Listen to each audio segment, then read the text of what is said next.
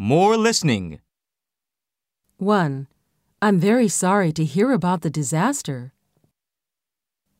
2. She didn't know where to go. 3.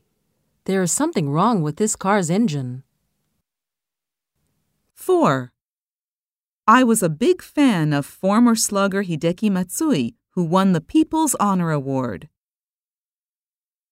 5. With all due respect, I can't agree to your proposal.